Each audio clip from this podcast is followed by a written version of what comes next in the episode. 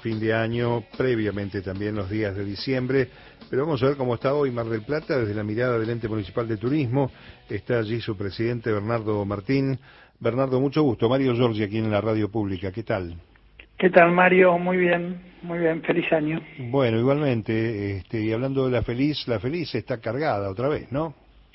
La feliz está muy bien, está con muchísima gente, con mucha con muchos arribos, sobre todo estos últimos días, así que iniciando el nuevo año con mucho trabajo, que es la mejor manera de empezarlo.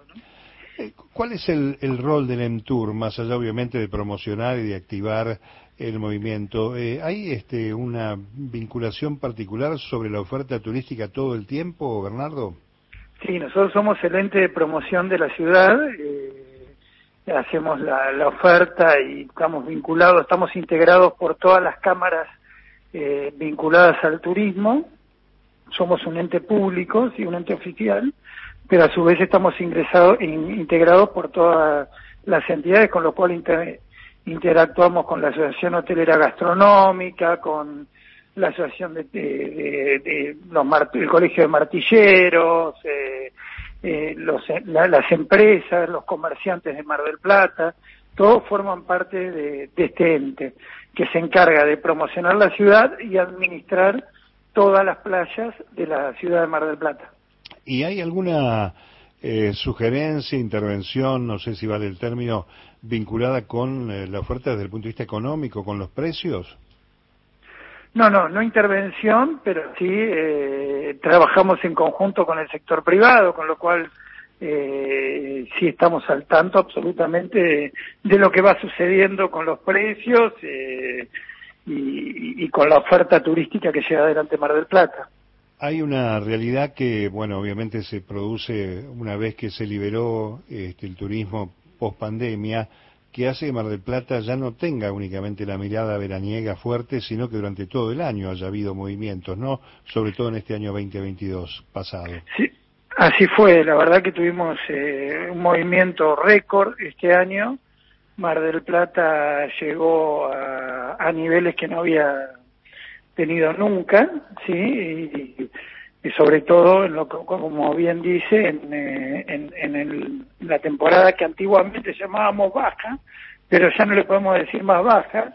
Nosotros ya de, este año vamos a cerrar el 2022 con una cantidad de turistas eh, aproximada, estamos cerrando el número hoy, 8 millones 800 mil turistas, que es un número impresionante, ¿sí? Para que se den una idea, eh, la ciudad que nos sigue o el, o el, destino que nos sigue, que es la capital federal, está alrededor de los 6 millones y pico de turistas. Es un sea, número tremendo, un número realmente es un tremendo. Número eh, tremendo. Y eh, más allá de la, uno entiende que la mayoría del turista es argentino en Mar del Plata, ¿hay este un registro de visitas extranjeras?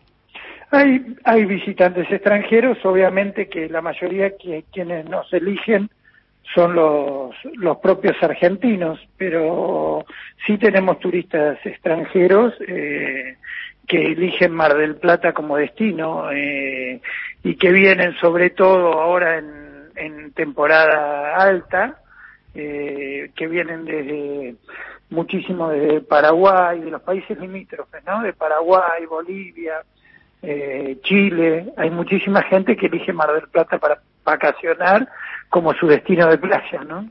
Y tengo entendido, si mal no recuerdo, que el Entour tiene este, una delegación en sitios claves de llegada y movimiento de turistas, ¿no?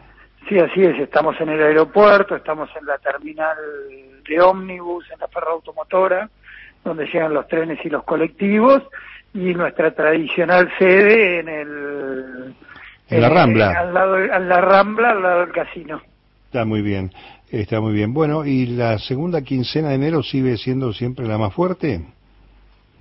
Sigue siendo la más fuerte. Eh, obviamente que esto va cambiando, va mutando. Ya no, no, no es tanto el pico, sino eh, al haber turismo todo el año, eso ha hecho que las ofertas de Mar del Plata estén vigentes todo el año. Lo mismo que los teatros, hay un montón de cosas que están abiertas durante todo el año. Igualmente hoy hacemos el lanzamiento ahora en un ratito del tradicional Mar del Plata Levanta el Telón, que es donde se reúnen todos los elencos para, eh, para presentar esta, esta especie de sucursal de la calle Corriente que es Mar del Plata, ¿no? Ha, venido dando cuenta de eso nuestro compañero aquí, Jorge Bacaro. Efectivamente, hay una temporada este, como las viejas, de esplendor en Mar del Plata de nuevo, ¿no? Después de muchos años.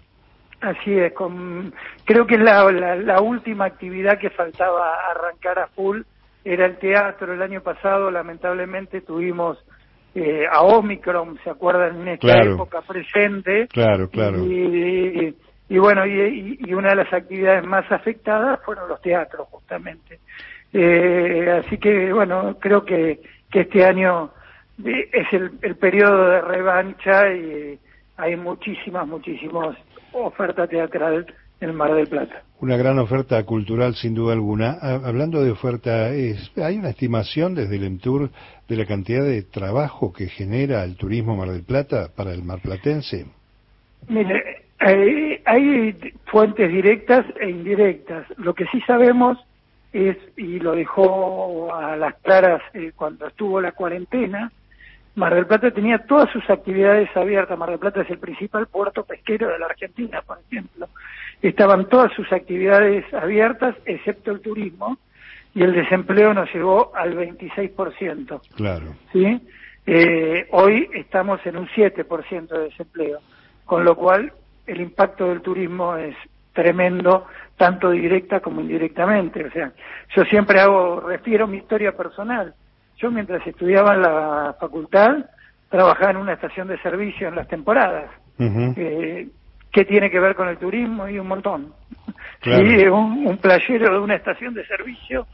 Eh, y a mí me permitió estudiar, y como a mí, a un montón de marplatenses, que nuestro primer trabajo siempre estuvo vinculado directa o indirectamente con el turismo. Más allá de la playa, más allá del teatro, este, más allá de los eh, lugares eh, que uno habitualmente ve en esa postal permanente que es Mar del Plata, ¿ahí han aparecido nuevas formas de hacer turismo?